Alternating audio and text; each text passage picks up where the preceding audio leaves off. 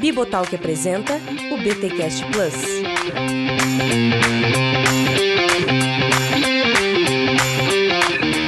Muito bem, muito bem, muito bem. Começa o segundo BTcast Plus. Eu sou o Rodrigo Bibo e é fundamental descobrirmos o que é o evangelho, minha gente. É fundamental. E nós damos continuidade aí ao nosso BTcast Plus este episódio extra, ou melhor, estes episódios extras que estão rolando aqui em bibotalk.com. Não tivemos férias, meu amigo, sem férias para nós do Bibotalk. Você vai ter aí BTcast toda semana no mês de janeiro e isso é motivo de muita alegria para nós que produzimos esse conteúdo e para você que está ouvindo um negócio de qualidade. Meus irmãos, o nível, tá? Irmãs também o nível desse papo que eu, o Cacau e o Igor estamos tendo é sim, tá, tá demais. Sabe por que eu tô dizendo que o nível tá bom, gente? Porque enquanto nós gravamos esses episódios, nós fomos muito edificados. A gente passava às vezes duas horas conversando sobre igreja e a gente transmite um pouquinho para vocês nesse episódio que você vai ouvir agora. Nós estamos falando sobre o Igreja Centrada, livro de Timothy Keller, e a ideia é nós passarmos por todo o livro. Então, fica com a gente porque tá demais. Simplesmente está muito edificante essa conversa. E olha só, para celebrar o BTcast Plus, OK? Para celebrar o BTcast Plus, a Vida Nova está dando dois livros. Olha aqui, gente, que maravilha.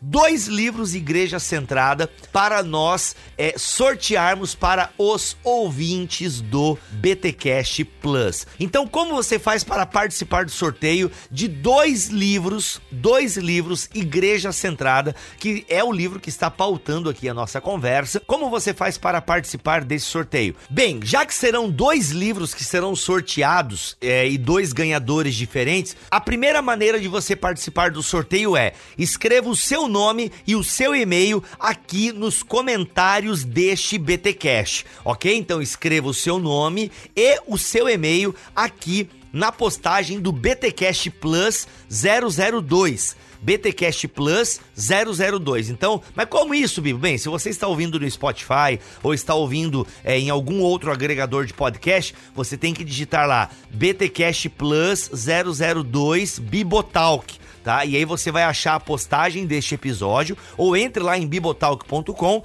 e procure o BTcast Plus 002. Aí você entra neste episódio e lá você vai comentar com o seu nome e o seu e-mail para participar do sorteio de um dos livros do Igreja Centrada de Timothy Keller, ok? A segunda maneira de participar aí é para quem tem Instagram. Se você tem Instagram, vá no feed do Bibotalk e lá no feed vai ter uma foto do livro, tá? E lá na foto do livro tem as instruções para você participar do sorteio. Mas basicamente é curtir a postagem, seguir o Bibotalk e Edições Vida Nova e marcar três amigos ali na publicação, tá bom? Mais detalhes, procure o feed. É só você digitar arroba Bibotalk no Instagram que você vai nos achar, beleza? Duas formas então de participar. Ah, Bibo, quem tem Instagram pode também participar no site? Pode. Você pode participar lá no Instagram e pode participar também aqui comentando o seu e-mail aqui na publicação deste BT Cash. Ah, Bibi, eu não tenho Instagram. Bem, se você não tem Instagram, você pode participar aqui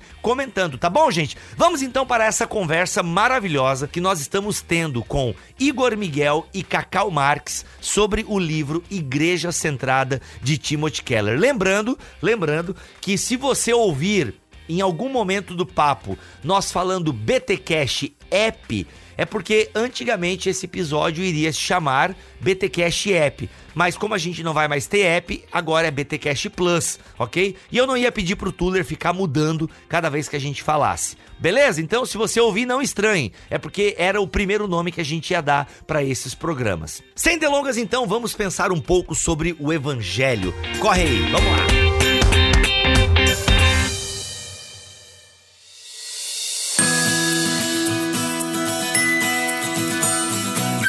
Então gente, vamos falar hoje do eixo do evangelho, que é essa primeira sessão do livro, e ela é dividida em duas partes: teologia a partir do evangelho e a segunda parte, renovação pelo evangelho. E eu gosto muito, quero começar lendo aqui a primeira frase que o Timothy Keller coloca aqui na abertura do seu capítulo. O evangelho não é religião nem irreligião, mas algo completamente diferente.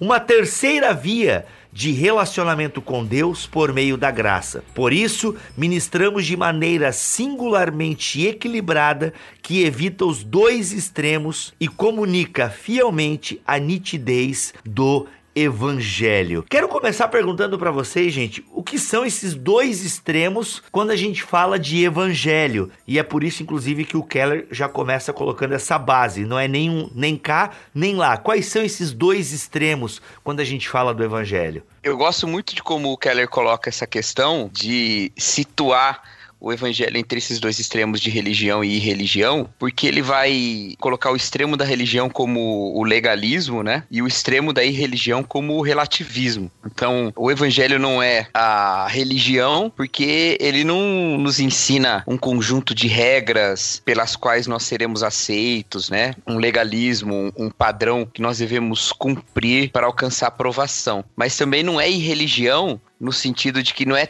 tudo relativo ou aceitável, que não haja verdades absolutas ou que não haja parâmetros reais e verdadeiros sobre a, a existência, né? Então o evangelho não é nem uma coisa nem outra, mas é uma maneira de se relacionar com Deus que é real, verdadeira, pautada no, numa realidade, numa verdade proclamada, mas que não é a partir de obras nossas cumprindo um pré-requisito, entende? É algo que precisa ficar bem claro, inclusive, né? E é estranhamente confuso na mente mente das pessoas. É impressionante isso. Quando eu comecei o ministério, eu me espantei o quanto, da perspectiva pastoral, a gente percebe, né? O quanto as pessoas são ignorantes sobre o evangelho, uhum. porque parece é que é, o é, é, na verdade, o básico do básico, né? Mas a gente frequentemente cai num, num desses lados aí, nem que seja não tão extremado assim, né? É. O Keller, inclusive, ele, ele insiste muito nisso numa outra obra dele, que é o Ego Transformado, né? Uhum. Ele fala sobre como que nós ah, uhum. criamos camadas e camadas de autojustificação. Tem aqueles níveis mais óbvios, né? A pessoa se devota a uma imagem, é católico, a gente romano assim no sentido devocionista. Aí uhum. você tem um nível mais inferior, a gente pode encontrar aí o pessoal evangélico que vive uma,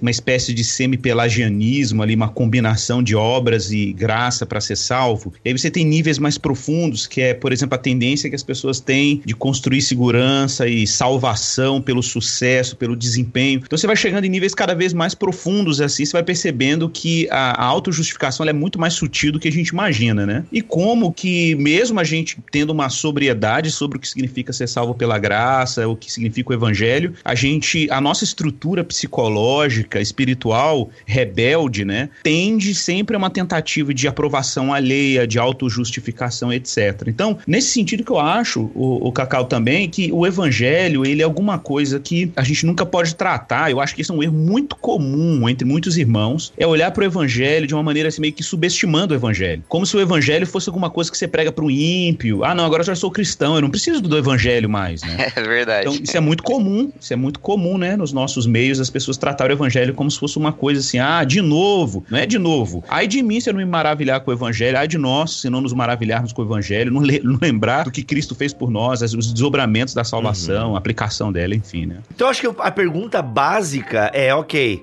não é nem isso e não é aquilo. O que é o evangelho?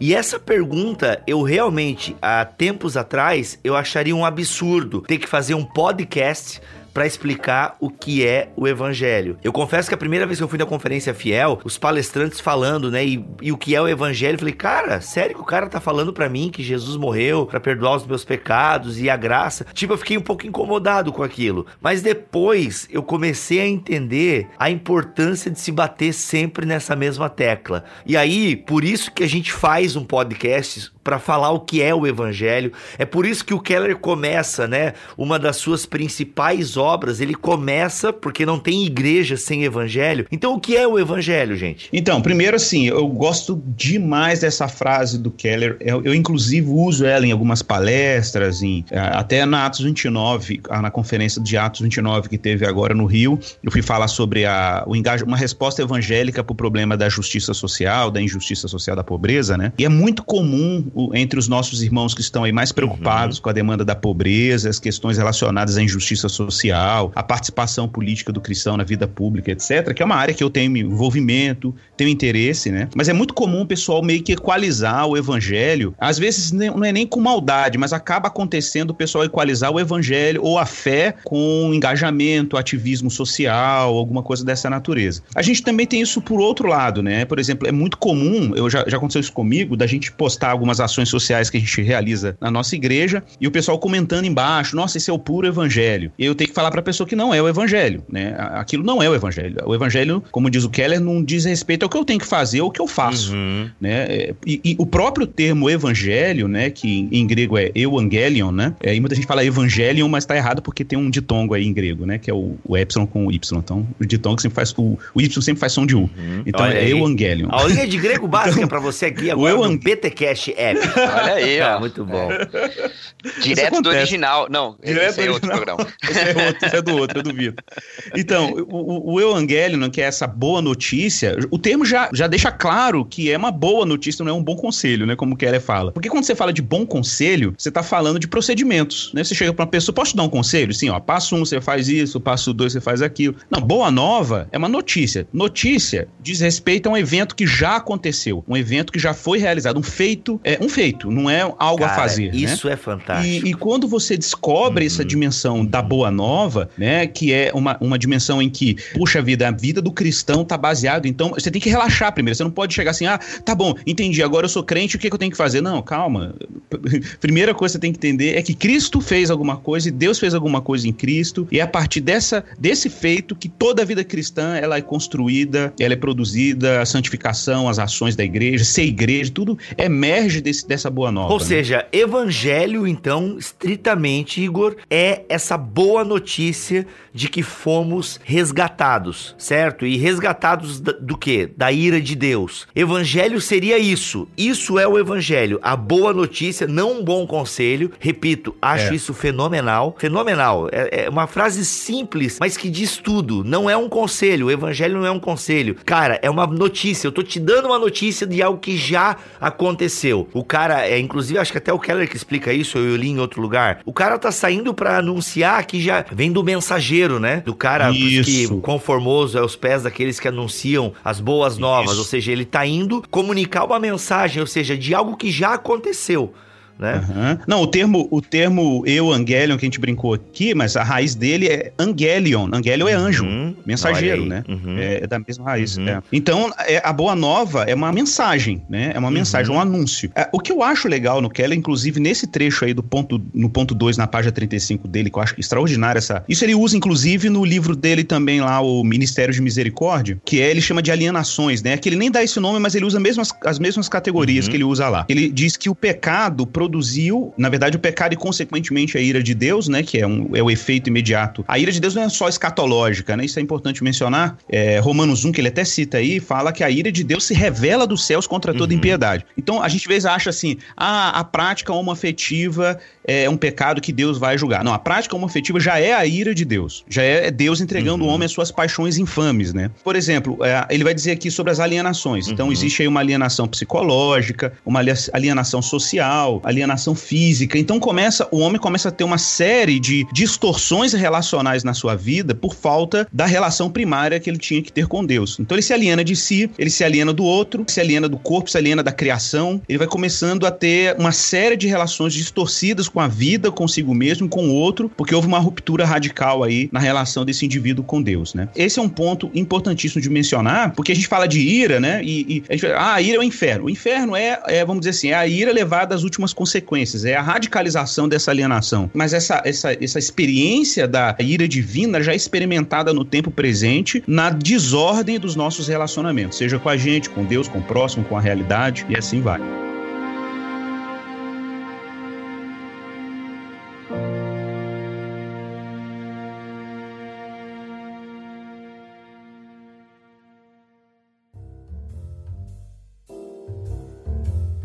Cacau, interessante que no ponto 3 ele faz um resumo do evangelho. O que, que tu acha dessa questão Deus salva pecadores? Nessa primeira parte aqui do livro, que é a que a gente está abordando nesse podcast, ele apresenta algumas maneiras de nós falarmos, né, do evangelho, de nós até resumirmos e expormos o evangelho. Ele até na, no capítulo seguinte, quando ele vai falar da riqueza do evangelho, que não é uma coisa simples, né, ele vai dizer sobre isso também. E uma das maneiras é essa, né, que Deus salva pecadores. Essa mensagem, ela é rica, maravilhosa, como o Igor falou aí, como é que a gente pode não nos maravilhar disso? Ela é completamente contra-intuitiva, né? Como é que alguém culpado pode Exato. alcançar a graça, né? E é profundamente transformadora. Tem uma pregação do Keller na série Rise, que ele leva lá para a igreja dele, lá para Redeemer, quando eles começam a intensificar né, a ação da igreja na cidade de Nova York. E tem uma mensagem lá que chama Vidas Transformadas. Tem até no, no feed. Eu acabei de olhar aqui no feed do Timothy Keller. Ainda tá lá, do dia 7 de março de 2016. É muito legal que ele fala assim: se eu desse uma uma avaliação, uma prova aqui na igreja sobre o evangelho, provavelmente a maior parte de vocês ia tirar uma nota muito alta. Se eu pedisse, por exemplo, definição de justificação, de santificação, se eu pedisse para vocês a explicação do que, que é o sacrifício expiatório, vocês iam acertar, porque a gente bate muito nessa tecla aqui. Mas frequentemente, na vida dos irmãos, os irmãos falham na hora de aplicar o evangelho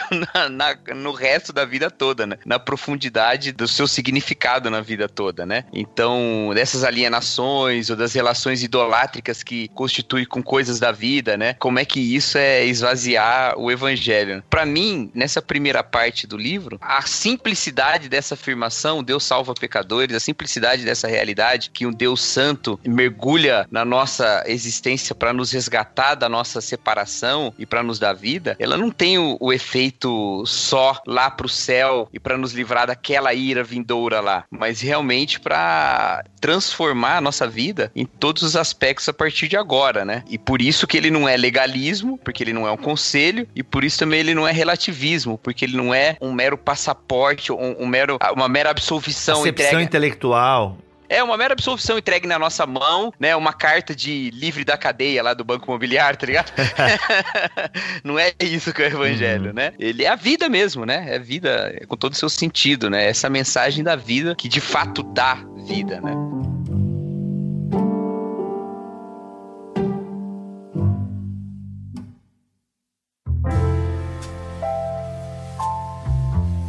Igor, uma coisa que eu percebo te acompanhando pelas redes sociais, e até tu já falaste isso aqui em BTcast e em bibotalco.com, é a questão do evangelho e os resultados do evangelho, os efeitos do evangelho. Inclusive, até mesmo neste podcast, tu começa a tua fala na definição de evangelho trazendo um pouco essa confusão. É muito comum em irmãos que lutam, né, pela justiça social e realmente são pessoas que eu olho nas redes sociais e, cara, eu falo, meu, é isso aí, velho, é isso aí aí. Tem que lutar mesmo contra a escravidão, tem que lutar contra a pobreza, tem que ter a sandália suja da, da lama da favela, né? Claro, eles, não eu, né? Eu olho assim, acho bonito, mas eu mesmo não faço muita coisa. E aí a gente vê lá, exatamente como você falou, isso é o evangelho e a demonstração real do evangelho. Cara, por que que a gente... É, eu confesso que essa confusão eu já fiz por muito tempo e eu ainda tenho dificuldades de separar uma coisa da outra. O que é o evangelho evangelho e os resultados do evangelho.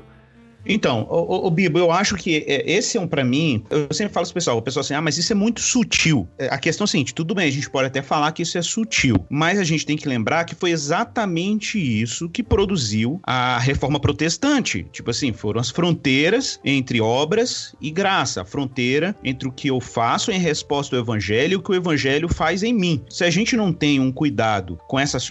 Pode parecer sutil, mas é fundamental essa distinção. É a distinção, inclusive, entre o que o Keller chama chama de é, irreligião e religião, né? Entre o relativismo de um lado, o antinomismo, essa postura contra princípios morais, etc. E do outro lado, o legalismo, né? Então, tipo, para você evitar esses dois polos, que são respostas inadequadas à revelação de Deus em Jesus Cristo, você precisa ter claro o que o evangelho é. E pra gente saber o que o evangelho é, a gente precisa dizer o que ele não é. E o que o evangelho não é? O evangelho, para começar, não diz respeito ao que eu faço. Isso tem que estar tá muito claro. Todas as vezes que a gente não toma cuidado cuidado com os, as preposições, os verbos que a gente utiliza, associados com o termo evangelho, a gente pode cometer uma falha em definir o que isso significa e esvaziar o sentido do evangelho. Então, por exemplo, olha que ironia. Às vezes a igreja fica ansiosa, as pessoas ficam ansiosas, porque a igreja às vezes é um pouco é, inativa, às vezes tem pessoas dentro da comunidade cristã que são mundanas, pessoas que não respondem a questões reais da vida, com a pobreza, alienação uhum. do outro em relação à, à justiça, direitos que as pessoas possuem, etc. Mas a ironia é exatamente essa. Tipo, eu não preciso enfraquecer enriquecer o sentido do evangelho para encorajar as pessoas a serem obedientes ou encorajar as pessoas a serem a viver uma vida de retidão moral ou compromisso e sensibilidade com os mais vulneráveis. É, é justamente o contrário, tipo, se eu quero que as pessoas tenham recursos para fazer o que elas devem fazer em termos da sua responsabilidade diante de, de, Deus, a obediência à lei de Deus, porque eu não sou antinomista, né, nem sou dispensacionalista. Eu acredito que a lei de Deus tem uma função para a vida do cristão. Mas observe, ela tem o seu lugar a partir do olhar do evangelho, mas nunca o contrário, tipo, eu não posso antecipar o meu acesso a Deus ou condicionar o meu acesso a Deus à minha performance moral ou à minha performance social, missionária, ou, ou seja o que for. Então, primeiro, o que, que eu preciso para ter uma vida piedosa, para ter uma vida de justiça, para ter cuidado com o pobre, etc. Eu preciso estar no Evangelho. então, o problema é que quando você diminui o vigor do Evangelho como sendo a obra que Cristo realizou, e eu sei lá, tipo, eu fraciono a obra de Jesus ou compartilho a obra de Jesus com alguma coisa que eu tenho que adicionar em termos termos das minhas obras, né, eu enfraqueço exatamente aquilo que eu preciso para fazer corretamente a minha vida de obediência, a minha vida de devoção e etc. Então pensa no combustível, né? O evangelho é o combustível para todas as ações cristãs, para todas as ações, adoração, missões, cuidado com o pobre, orar pelo doente, pastoreio, tudo isso é alimentado por esse combustível que é o evangelho. Cara, se eu começar a confundir o combustível com os efeitos, eu enfraqueço exatamente aquilo que eu preciso para fazer bem feito as uhum, coisas que eu tenho que uhum, fazer. É isso uhum. que Lutero enxergou. Lutero enxergou foi isso na reforma e os reformadores enxergaram isso. Fala assim, caramba, sim, então peraí. Se eu tenho que adicionar alguma coisa, que eram as obras de caridade lá, que eram a, a própria visão de indulgências da, da Idade Média, era isso. Era que existia a graça de Cristo, existiam as graças excedentes, que eram as graças produzidas por obras dos santos, né? E a igreja era um grande, como o catolicismo fala, despenseira da graça de Deus, e ali ia gerindo essas graças adicionais além da graça de Cristo. Ué, então a graça de Cristo não foi suficiente? Por isso que você tem que ter um solos Cristos lá da reforma, para afirmar que não, Cristo foi mais do que o suficiente, a graça é mais do que suficiente. Então muita gente até fala assim: ah, então entendi, já que então, tudo é pela graça, tudo é pela fé, posso fazer o que eu quiser. Aí a gente sabe como que essa frase é clichê, mas ela acontece, e ela é uma, é uma distorção radical do que significa o evangelho. E aí muita gente. Já acontecia vezes... no tempo de Paulo, hein? Já acontecia no tempo já de Paulo. Já acontecia, obviamente, obviamente. Mas é, olha que curioso. Aí às vezes um pastor tem medo de ensinar sobre doutrina da graça. Eu já vi pastores falando isso para mim, cara. Eles têm e medo de ensinar a doutrina direto. da graça. Acontece direto, Cacau. Para mim, a galera tem medo por uma razão. Porque ele acha assim, ah, se eu pregar isso aqui, o pessoal vai ficar moralmente frouxo. Tipo assim, mas peraí, a graça de Deus, o evangelho, uhum. não tem uhum. recursos suficientes para transformar moralmente as pessoas? Não, mas né? peraí, peraí. Em defesa desses irmãos, eu tenho que dizer que a gente tem uma vitrine histórica. Ah. Vou pegar um exemplo. Posso estar errado na minha análise, mas assim, é muito comum em igrejas tradicionais eu vou pegar um exemplo dos luteranos, tá? Que é um povo que eu conheço bem. Conheço bem. Conheço uma, fração deles, né? Você que é luterano agora se prepara para escrever sua crítica, seu textão no Facebook. chama o Alex. Chama o Alex. Chama, Chama o Alex. Alex. Não, mas eu acho que o Alex concordaria comigo porque a, o Alex, ele veio da luterana e agora tá na MEU, são dois movimentos ali que tem uma pegada um pouco diferente. É muito comum você ver em movimentos históricos, e eu vi isso entre os luteranos. Não, sou salvo pela graça, não preciso fazer fazer nada para ser salvo. E as pessoas terem uma vida moralmente frouxa. Então, assim, eu já vi isso. A própria Meuc é uma resposta a isso dentro da igreja luterana, né? Tanto que eles acabam indo até para um legalismo muitas vezes, que eu até me assustei quando eu fui para o seminário, porque na época eu já ouvia a música do mundo, né? E quando eu cheguei lá, não, porque isso aí não pode que é do mundo. Eu falei, caramba, uau! Então eu vi muito isso, vi dois tipos de aluno lá no seminário. Aquele, não, eu sou salvo pela graça, então eu posso, eu, eu tenho liberdade, eu faço o que eu quiser quiser, o importante é eu participar dos sacramentos, fé e não sei o que, e a pessoa tem uma vida moralmente frouxa. Então, essa preocupação dos irmãos, ela, ela tá errada, só que eu vejo que às vezes ele olha um pouco também para essas igrejas históricas, e é claro, ele também tá julgando a partir daquilo que ele julga ser uma vida espiritual. É, é tem muitas é, camadas aí, né? Tem muitas veias. Mas aí, mas aí não é os dois polos aí que o Kelly tá falando, da, do legalismo de um lado e, a, e o relativismo mesmo do outro. Então, observe, qual é a solução para esse problema? Não deixa de ser uma má compreensão. Não deixa de ser uma É, má então, compreensão. a, aham. a solução, a solução para esse problema é o evangelho. A ironia é essa. É, é- é o evangelho, não tem outra bom. explicação. Uhum. Entendeu? Tipo assim, a, a irreligião, ela emerge de uma distorção do que o evangelho é. Se a pessoa olha para o evangelho de uma forma distorcida, ele pode estar numa igreja histórica. E aí ele pode fazer uma, ter um olhar completamente distorcido do evangelho, porque ele não vê o evangelho como a fonte de onde emerge a piedade, a devoção e etc. E o outro, o legalista, também tem o mesmo problema, mas só que ele, ele responde a esse- essa distorção no outro extremo, né? No outro extremo. E eu não sei se também uma pessoa que vive uma vida num ambiente em que há uma preocupação com a moralidade das pessoas, se ela vive uma vida moralmente melhor. Eu, eu acho isso muito difícil de acontecer. A minha experiência com os dois ambientes, né? Então, às vezes a gente fala assim, ah, então tá bom, então a solução pro irmão luterano lá que distorce a doutrina da graça é então ir pra uma igreja moralista. Ele vai ficar melhor moralmente? Não vai nada, ele vai ficar um hipócrita. ele vai ficar um hipócrita, Boa. entendeu?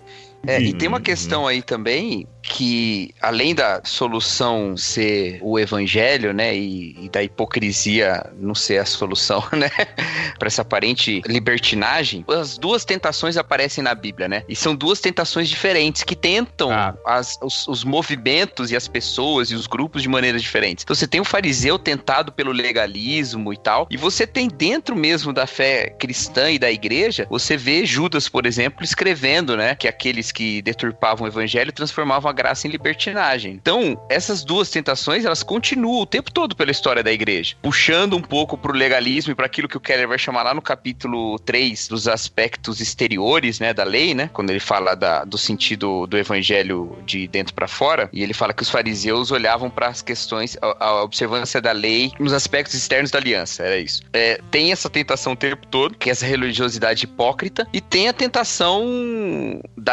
libertinagem, né? É. Qual dos dois tá mais perto do evangelho? Acho que eles estão equidistantes. Exato, Eles estão exato. equidistantes. Porque a, a, a fé verdadeira no evangelho, ela vai levar a uma conduta não para uma aprovação diante dos olhares da humanidade, mas por um, um real sentido da presença de Deus na nossa vida, né? Da, da presença dos efeitos do evangelho mesmo, né? Exatamente, exatamente.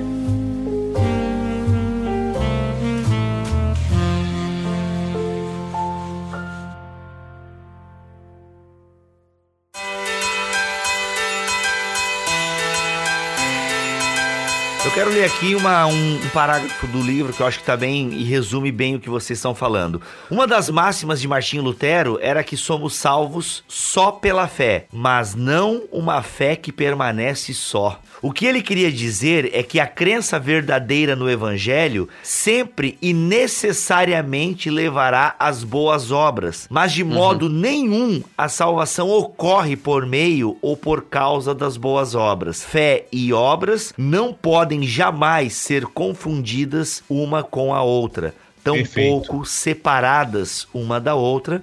E aí ele Perfeito. cita Efésios 2, Tiago 2 e uma série de versículos de Tiago, né?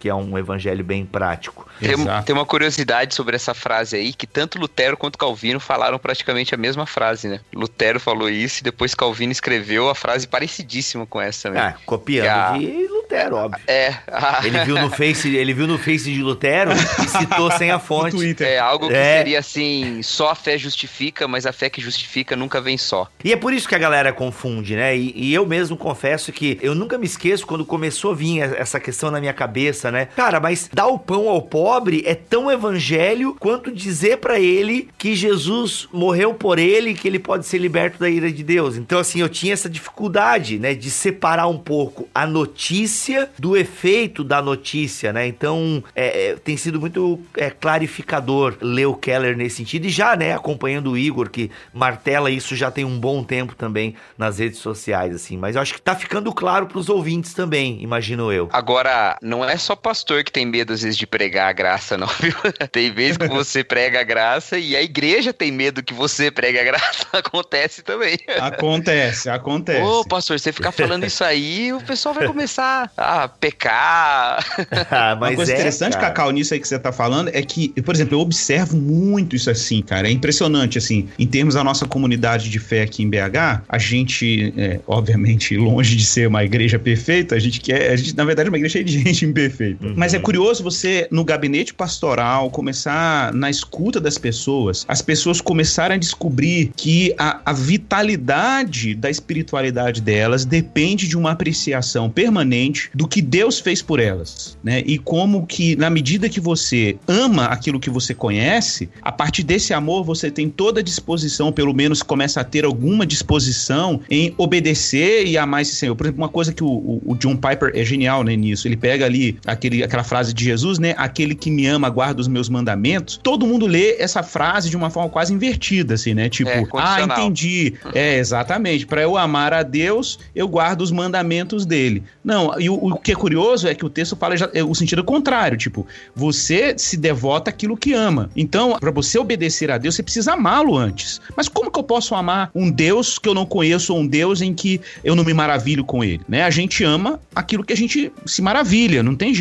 E então você tem que ir pro evangelho, descobrir como Deus se revelou nessa salvação, apreciar a grandeza dessa obra. Por isso que eu acho que uma pregação cristocêntrica é sempre uma pregação que apaixona as pessoas pelo que Deus fez e pelo que Deus é. E as pessoas, na medida que elas se encantam, na medida que elas respiram isso como parte do que elas são, o coração vai brotando essa disposição moral para uma vida virtuosa, uma vida frutífera, né? Uma vida de resistência ao pecado, de negação de si mesmo, né? Mas ela vem justamente como consequência dos efeitos da obra de Cristo no coração do homem e dessa fé e dessa confiança no que Cristo realizou. Essa questão que o Igor colocou, eu acho até que eu com isso acabo saindo um pouco do que o Keller apresenta, mas eu acho que é algo importante para a gente falar, especialmente no nosso contexto brasileiro, no qual a gente é muito passional, né, muito envolvido com as emoções e tal. Nós caminhamos assim para um, uma esfera de uma manifestação de Deus na nossa vida que seja perceptível em outros níveis, assim, é, é, vamos dizer, nós substituímos a, aquela fé transubstancial do catolicismo, né, de uma manifestação assim física ali, por algumas outras coisas, mas no lugar errado, né? Por exemplo, nós vamos ao culto e nós queremos ter um tipo de uma percepção do movimento de Deus. E, na, e a nossa fé, na verdade, re, muitas vezes no nosso contexto, ela reside nisso. Eu me lembro de, de terminar um culto no qual eu estava dirigindo louvor na minha época de juventude, e aí um, uma irmã jovem lá da igreja veio chorando pra gente da equipe assim, e falando: Ah, eu tô triste porque hoje eu não senti. e a gente levou aquilo super a sério. Meu Deus, as pessoas não estão sentindo. Como assim, né?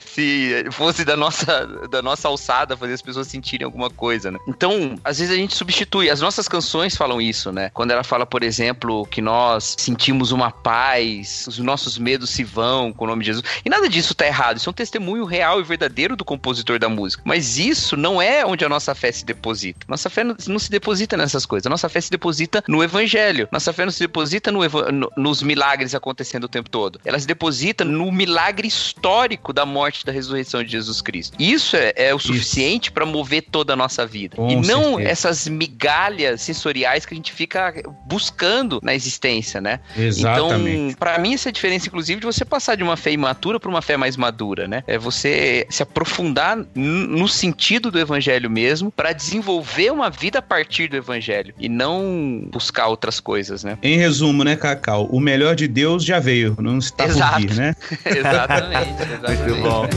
bom.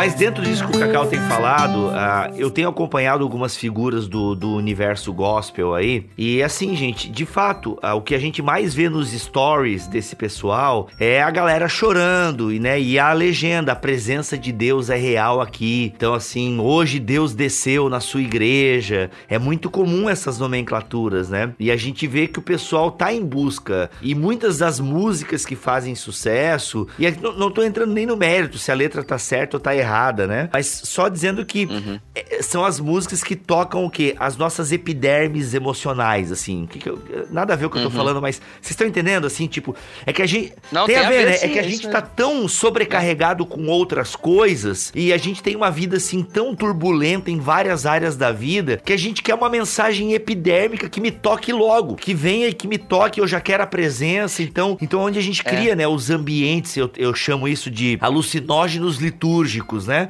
Então, é. eu já crio esse ambiente com a luz, com a fumaça, com a música, com a nota estendida, porque é o que eu preciso naquele momento, sabe? E aí eu vou lá, bato a foto, ponho a legenda, a presença de Deus está nesse lugar. Assim, eu não tenho problema nenhum com emoção, pelo contrário, acho que a emoção é, inclusive, é. quando o Igor fala... espirituais aí do Exato, Edward, é o Jonathan Edwards, né? É. inclusive, quando o Igor fala aí de, de nós, né, nos encantarmos por Deus na pregação do evangelho, né, uma mensagem que nos leve mesmo a essa, essa afeição mesmo pela, pela obra de Deus e tal, é maravilhoso, né? Mas não nesse caráter tão subjetivo e como uma exigência de evidência, né? Nós jogamos Exato. essa realidade do divino lá pro fundo do nosso coração e ele vai se manifestar lá e esse é o céu na gente. Eu acho que não, é, é mais olhar pra cruz mesmo, né? Porque vai ter dias, vai ter momentos em que nós vamos estar secos dessas experiências, porque isso acontece. Acontece de nós estarmos no, no, no deserto dessas manifestações e a gente só tem mesmo o evangelho para se encantar com Deus, né? Você não tem outra coisa. Você vai orar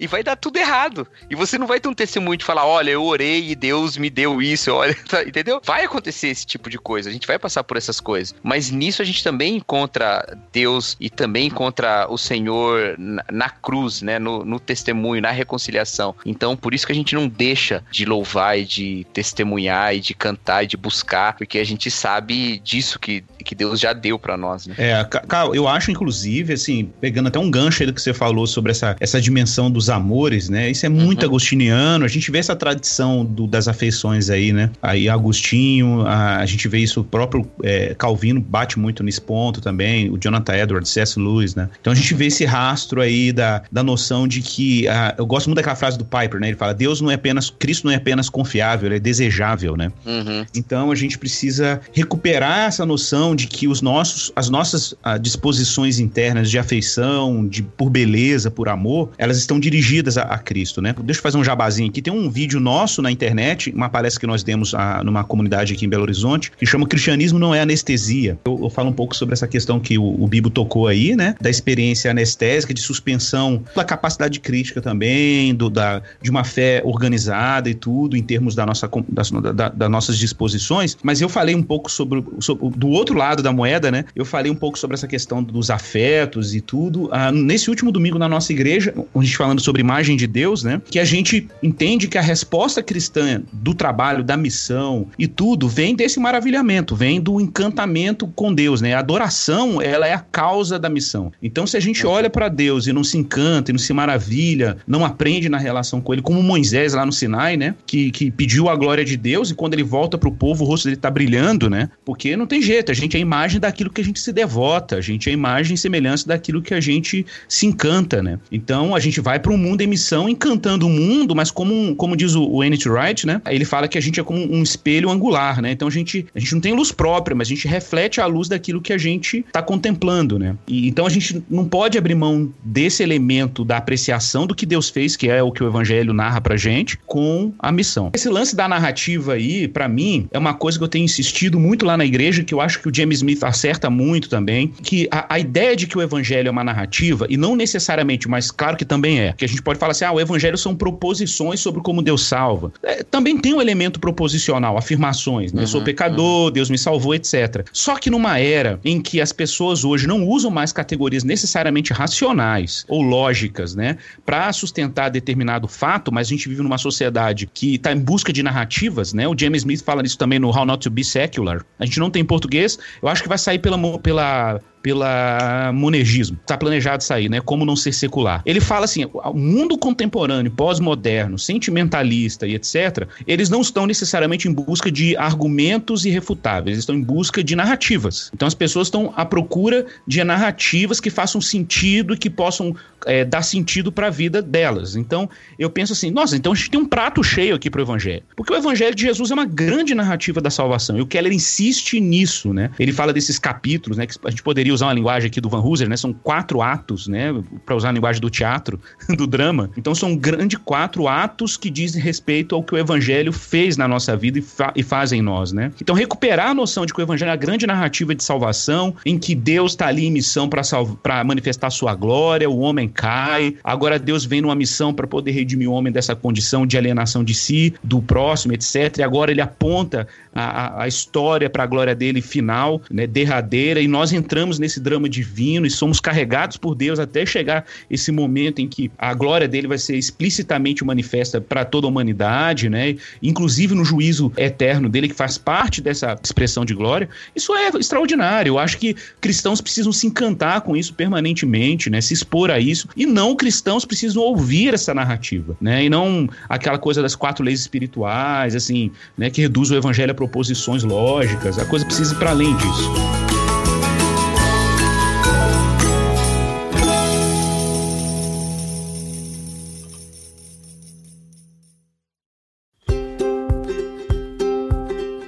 Gente, eu quero fazer uma pergunta que foge um pouco aqui. Não foge muito, mas é porque assim, a gente tá falando então do evangelho, o que é o evangelho, o que não é o evangelho.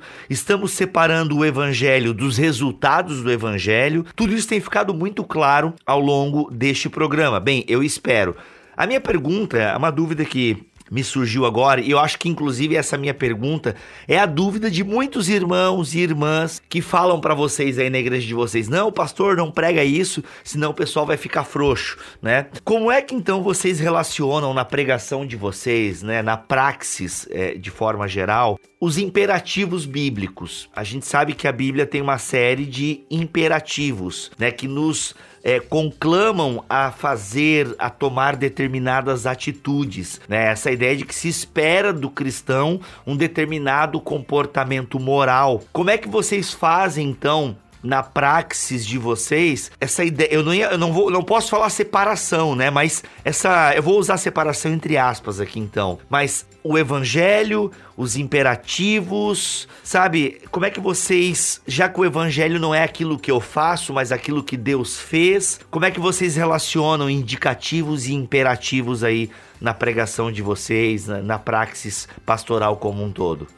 Eu acho que para a gente entender isso, a gente precisa entender a doutrina da santificação em relação com a doutrina da justificação. Quando o apóstolo Paulo saúda a igreja, por exemplo, como os santos e fiéis, ele parece estar tá tocando dessa forma também, né? Em Efésios, né? Saúda. Em outros lugares ele também chama, mas em Efésios isso é interessante, porque santos e fiéis parece ser dois termos uhum. que realizam bem o que o livro de Efésios explica, né? No capítulo de 1 a 3 ele fala de uma questão posicional, né? Você é santo, porque você está santificado em Cristo. Você é santo pelo mérito de Cristo. Você está sentado com Cristo nas, nas regiões celestiais, né? Então, num princípio de justificação, os méritos do santo são atribuídos a você. Em, em termos de mérito, que não são seus, mas de Jesus Cristo, você é, herda, é imputado, né? Essa, essa, essa realidade. Agora, na nossa vida de luta, que aí é a segunda metade do livro de Efésios, né? Nós lutamos para corresponder à nossa situação atual a essa posição que nós ocupamos, né? Então, para ter uma conduta conduta que seja uma conduta digna da vocação a que fomos chamados. É assim que ele começa a segunda metade do, evan do, do Evangelho de Efésios, olha eu,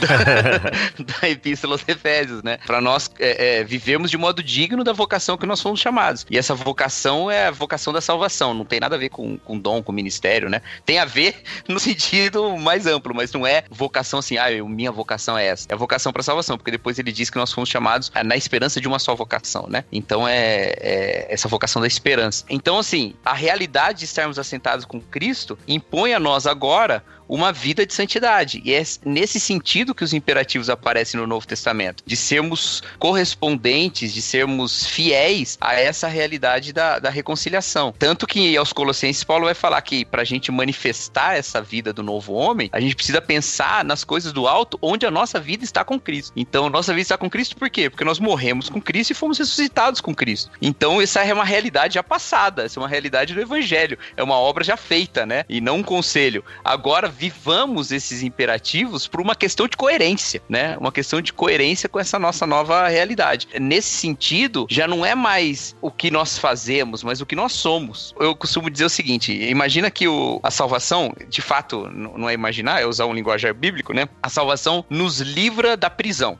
Nós estávamos presos ao pecado, nós estávamos presos à condenação e a salvação nos tirou da, da prisão, né? A, a reconciliação com Jesus Cristo, o sacrifício de Jesus na cruz. Nós estamos livres. Uhum. Agora, estar livre e continuar vivendo no pecado é a mesma coisa que alguém que saiu de uma prisão, tá livre, mas todos os dias ele sai na rua com a roupa de presidiário. Você tá livre mas todos os dias você se veste de presidiário. Não faz o menor sentido, né? Você não está correspondendo, não, não, está se revestindo do novo homem que você é agora, né? Então é sempre nesses termos que Paulo coloca. Aos romanos ele vai dizer: vou continuar pecando para que a graça aumente? De modo nenhum, porque se eu já morri com Cristo e já ressuscitei, é para agora eu viver essa nova Exatamente. realidade. Ele não coloca num sentido assim, não, porque senão você vai pro inferno. ele fala, não, não faz sentido você falar isso, porque agora você tá numa outra relação. É a mesma coisa que alguém fala, bom, agora que eu tô livre da cadeia, eu preciso continuar me vestindo de laranja, né? Orange is the new black? Não, não precisa, né?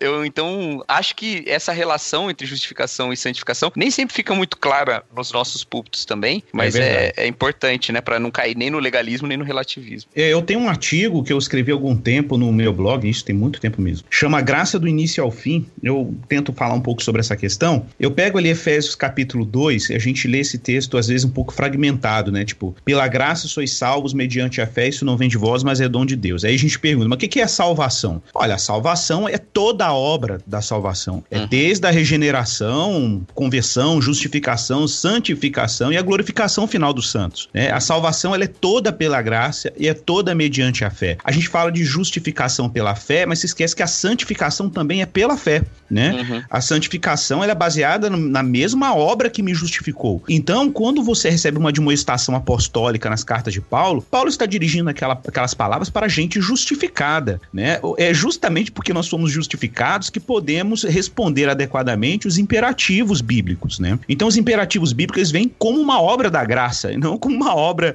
uma obra da lei né? Elas vêm como uma obra da graça. Isso, isso, é importante mencionar. É porque às vezes a gente fala assim, ah, imperativo então é obra da lei, é uma lei, tem que... Não, é uma, é uma obra da graça, porque só quem está justificado pode, a partir da graça de Deus, responder adequadamente os imperativos bíblicos, né? Efésios 2, por exemplo, quando fala aí depois de, desse trecho, né, pela graça sois salvos, Paulo vai dizer logo depois disso, que é para que ninguém se glorie, ele vai dizer que somos feituras em Deus, criados em Cristo Jesus para boas obras, que o Senhor de antemão preparou para que andássemos nelas. Até as nossas as obras foram preparadas de antemão. São obras é, providenciais, né? A gente não. Até a nossa obediência é uma obediência pré-moldada pela graça, né? Mas eu queria citar um trecho aqui é, de Tito, que eu acho que esse trecho de Tito é extraordinário. Tito, capítulo 3, do verso 4 aí, ele, ele vai dizer o seguinte: Quando se manifestou a benignidade de Deus, nosso Salvador, e o seu amor para com todos, ele vai dizer claramente, Paulo, né? Não por obras de justiça praticadas por nós, mas segundo sua misericórdia, ele nos salvou mediante o lavar regenerado e renovador do Espírito Santo, que ele derramou sobre nós ricamente por meio de Jesus Cristo, a fim de que, justificados por graça, nos tornemos seus herdeiros, segundo a esperança da vida eterna. Aí ele vai dizer um pouco mais para frente: fiel é esta palavra e quero que no tocante a estas coisas faças afirmação confiadamente, para que os que têm crido em Deus sejam solícitos na prática de boas obras estas coisas são excelentes e proveitosas aos homens. Observe que a lógica de Paulo é muito, é muito profunda, assim. Paulo, em nenhum momento, ele inverte isso. Ele está deixando bem claro, a, a, obra da justificação é pela graça, e vocês estão crendo, mas, ó, admoesta a galera, vocês são salvos pela graça, estão nessa fé, e é por causa disso que vocês precisam ser solícitos na prática de boas obras. Então, Paulo está sempre condicionando essas obras à, à obra de Deus, né? Eu gosto de Tito 2,11, pois a graça de Deus foi revelada e a todos traz salvação. 12. Somos instruídos a abandonar o estilo de vida ímpio e os prazeres pecaminosos. Neste mundo perverso, devemos viver com sabedoria, justiça e devoção. NTLH, essa aí? Essa é a NVT, li na NVT, NVT. aqui. Aliás, fica aqui um protesto, me disseram que o aplicativo YouVersion é muito bom. Ele é muito bom, mas só funciona online.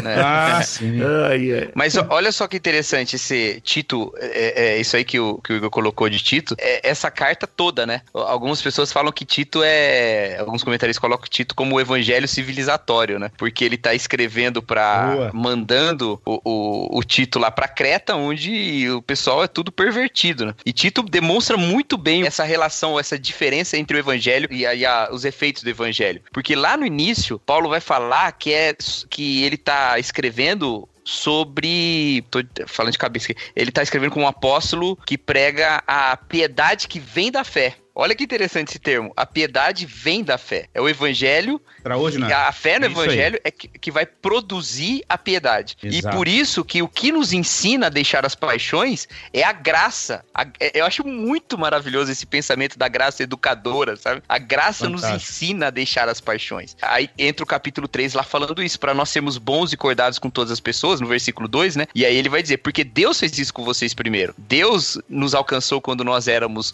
é, desprezíveis e tal, e aí veio o lavar regenerador. né? E às vezes me parece que moralismo evangélico no Brasil, ele é justamente porque não entende essa relação da fé e da piedade.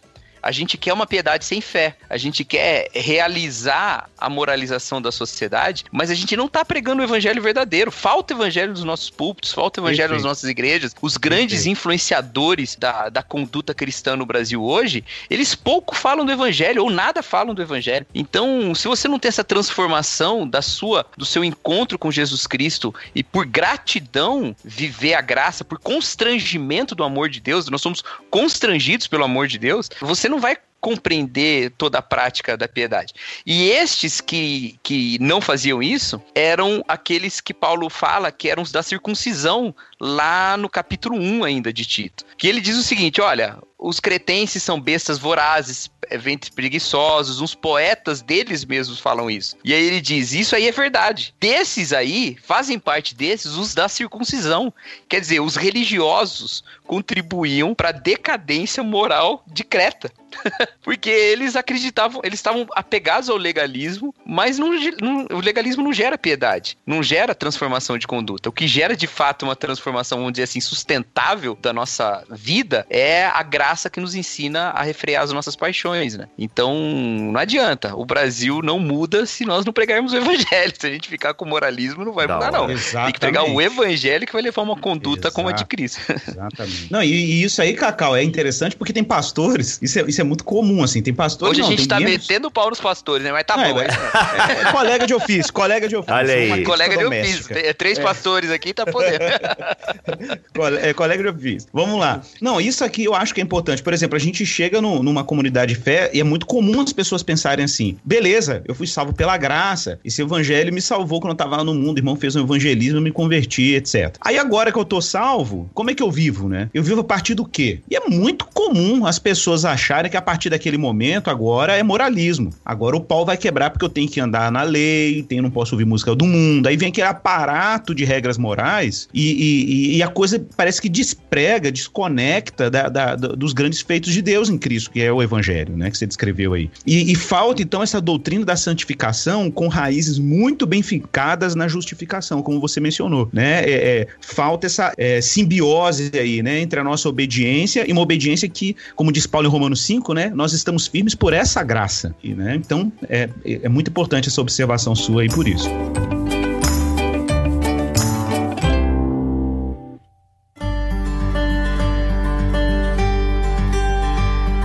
Mas o título do capítulo é O Evangelho não corresponde a tudo. O que, que será que o Keller quer falar com isso? O que, que é que o Keller está transmitindo com essa ideia de que o Evangelho não corresponde a tudo? Hum, boa pergunta. A gente tava tentando responder isso aqui.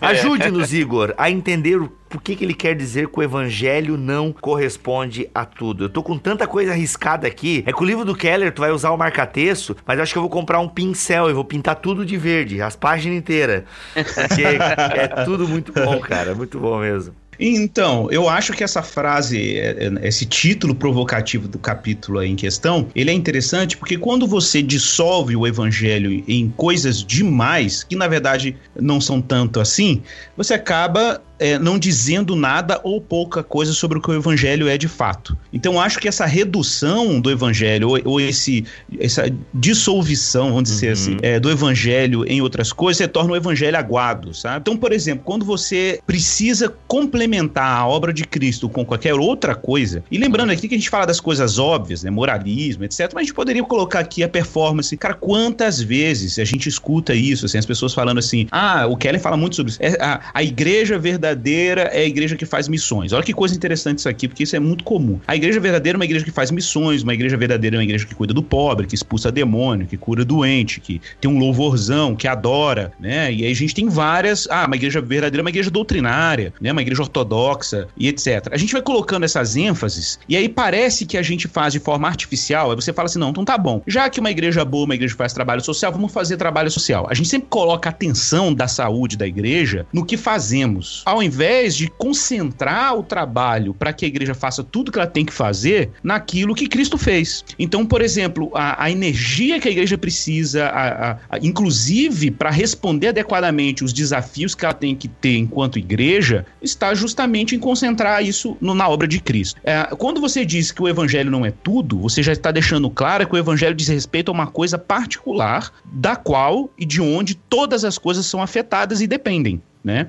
Então, por isso é importante dar essa ênfase. Não, a obra, o evangelho é o que Cristo fez. É claro que quando a gente fala assim o que Cristo fez, a gente teria que explicar o que Cristo fez. Isso não é, não é, não é nem tratado nesse capítulo, né? É como eu costumo dizer, a gente pensa o evangelho como um diamante. Um diamante tem múltiplas faces. Então você pode explorar nesse diamante do evangelho várias dimensões é, narrativas ou explicativas sobre a obra de Cristo, né? Você pode olhar para o evangelho pela ótica da justificação, pela ótica do reino de Deus. Tem várias óticas do pacto, né? O, o Kelly vai trabalhar muito isso mais para frente aí. Você pode olhar para a narrativa bíblica, criação, queda e redenção. Então, o evangelho ele, ele é multidimensional. Ele tem múltiplos aspectos a serem explorados, né? É, em termos do que Deus está fazendo ali em Jesus Cristo. Uhum. Mas de qualquer forma, é, apesar de toda a riqueza, porque ele vai dizer que o evangelho é simples, mas não é, não é simplista, né? De, de qualquer maneira, a gente tem que lembrar que você dissolver a obra de Cristo em qualquer coisa que façamos, inclusive o ativismo da igreja e as atividades da igreja é você enfraquecer aquilo que a igreja precisa para ser o que ela tem que uhum. ser, né? Então, esse para mim é um ponto importantíssimo desse capítulo, é, dessa ênfase do Keller, porque é a vitalidade. Por isso, não é à toa que chama igreja centrada, ela emerge desse núcleo duro, até como ele fala aqui, né? Uhum. É, o evangelho, é, ele, ele, ele é infinitamente rico e consegue suportar o peso de ser o elemento principal da igreja. Pensa que... É maravilhoso isso. Não é? Tem rigor Nossa. suficiente, tem rigidez num bom sentido, assim, né? Tem substância substância suficiente para carregar tudo aquilo que a igreja faz. Então a gente não precisa uhum. dissolver esse fundamento em nada uhum. que não seja ele Muito mesmo. bom. Eu acho maravilhoso quando eu tô lendo. Eu, eu presto muita atenção nas saudações que Paulo traz nas, nas, epístolas, né? E uma coisa que chama atenção é quando Paulo escreve aos Coríntios e em tudo ele vai relacionar todos os problemas ali daquela igreja com o evangelho, né? E a gente gosta de falar que a igreja aos Coríntios era a pior igreja que existia, né? Tal. Mas isso aí para mim é anticorintianismo um pouco. Mas Mas o, o, apesar de todos os problemas, problemas seríssimos, ele começa dizendo a igreja de Deus que está em Corinto, né? Porque essa é a obra de Deus. É a obra de Deus feita naquela cidade, através daquela igreja. E Paulo não está em nenhum momento colocando em questão se aquela é uma igreja de Deus ou não é uma igreja de Deus, né? Ele não está colocando em questão isso. Ele está corrigindo os problemas daquela igreja justamente porque ela perdeu o seu vínculo com a palavra da cruz, né? Perdeu em tantos, tantos debates tantas. dissolveu tudo aquilo no meio de tantos pregadores diferentes, tantas coisas, né? E ele fala: olha, a palavra da cruz, que é loucura, essa cruz que é que faz de vocês serem uma igreja de Deus, né? Então, é maravilhoso isso, essa centralidade da ação de Deus, que é o que o evangelho nos fala. Né? Muito bom. Gente, para encerrar esse programa, e olha só, já vou adiantar aqui, a gente tava com a ideia de fazer oito programas. Impossível. Mas é, é uma riqueza, né? Um gancho vai puxando o outro, é muito legal. E eu queria agora aqui, vou jogar pra mesa, algo que nós não combinamos em off-topic. Ai, ai, ai. Ah, então eu quero. É, vai ser aqui agora, no calor do momento, mas eu tenho hum. certeza que vai ser, ó, facinho, facinho, é, mel na chupeta, como diz o outro. Eu quero que vocês separem aí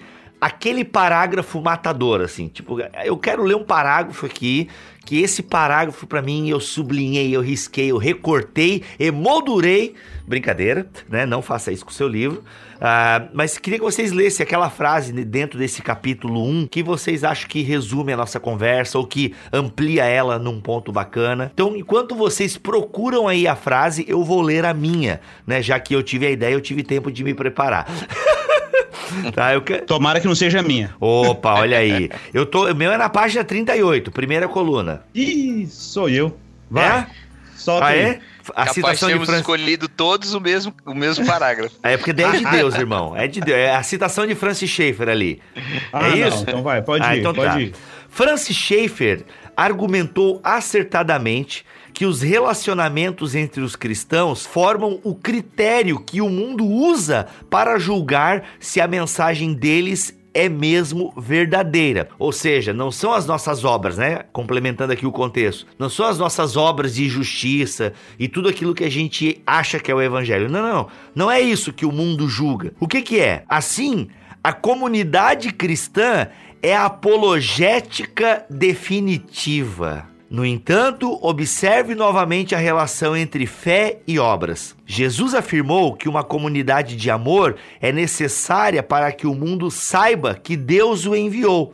João 17. Dividir nossos bens uns com os outros e com o necessitado é um sinal poderoso a não cristãos. Veja a relação entre testemunhar e compartilhar em Atos capítulo 4 e Atos 6. Mas as boas obras, apesar de incorporarem as verdades do evangelho e de não ser possível separá-las da pregação, não devem ser confundidas com ele. Muito bom. Esse é o meu parágrafo. Igor, já que você tem, é na página 38, ai, ai, ai. complemente. O meu é exa exatamente depois desse trecho, né? É quando ele, ele diz aí: O evangelho é então, antes de qualquer coisa, um relato sobre a obra de Cristo a nosso favor. É por esse motivo e dessa maneira que o evangelho é salvação pela graça. O evangelho é boa notícia porque se trata de uma salvação realizada a nosso favor. É uma boa notícia que cria uma vida de amor mas a vida de amor não é, em si, o evangelho. Senhor, que maravilha. E aí, Cacau? É, eu vou ter que escolher outra, né? Porque o Igor pegou a minha. Nossa! Mas... Vocês estão falando sério mesmo? Que vocês estavam tudo na parte. Verdade.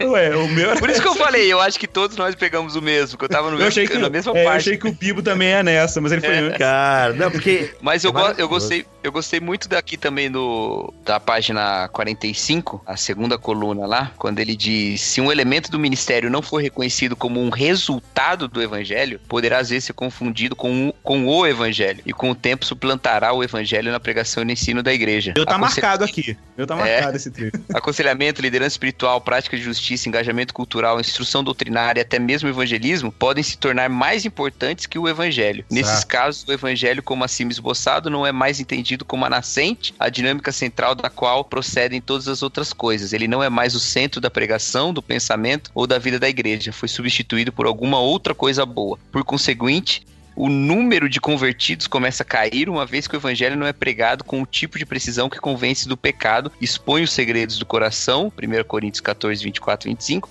e dá aos cristãos e também aos não cristãos uma percepção da realidade de Deus, mesmo contra a vontade. É, eu acho que é bem, bem legal isso aí, porque relaciona o evangelho com a prática, né? Uhum. É, Exatamente. a minha, o tá anotado o meu, é o parágrafo ante, é, depois, posterior. Por ser infinitamente rico, o evangelho consegue suportar o peso de ser o elemento principal da igreja. É. Fantástico. Gente, é isso. Obviamente que este programa, ele não substitui a leitura do livro, ok, gente? Se você tem condições financeiras, adquira essa obra porque ela é baita. Se você é pastor, plantador de igreja, se você está no ministério há muitos anos e há tempos não lê uma eclesiologia, fica aí a nossa dica do Igreja Centrada. Se você quiser ouvir outros programas, né, para ver se vale realmente a pena e tal, ok Mas esse programa, ele não substitui a leitura do livro. E, gente, não é um programa patrocinado. Gostaria muito que a Vida Nova patrocinasse também, mas eu escolhi esse livro porque tenho acompanhado alguns amigos que são plantadores de igreja, que têm feito citações constantes deste livro. Já li parte desse livro, mas nunca li ele de capa a capa ali, uns capítulos lá pela metade, que era uma pesquisa que eu estava fazendo para determinado tema, e eu achei que seria um bom livro para nós fazermos aí, sabe, um pente fino ou um panorama. Não, pente fino e panorama não dá, né? Escolhe. O que, que você quer, Rodrigo? ou é pente fino ou é panorama, né? Mas enfim, uma olhada, quem sabe, é, mais de perto. Eu gostei de um termo que o, o Igor usou num BTcast Vida Nova, um zoom in, né? Um zoom in. Achei legal essa expressão. Então assim, dá uma olhadinha um pouco mais de perto aqui uh, o que essa obra tá trazendo e eu acho que o papo tá fluindo, tá bacana. Deixe aí os seus comentários no que pode melhorar no próximo episódio, tá bom, gente? A gente quer fazer algo legal aí para a igreja brasileira. É isso. Vamos ficando por aqui. Amém. O Senhor abençoe Amém. aí a sua igreja, abençoe né, esse trabalho que você tem exercido aí na igreja local, continue firme e que o evangelho seja a base da sua pregação e ministério. Até o próximo BTcast App, se ele quiser e assim permitir. Fiquem todos na paz do Senhor Jesus. Este podcast foi editado por Bibotalk Produções.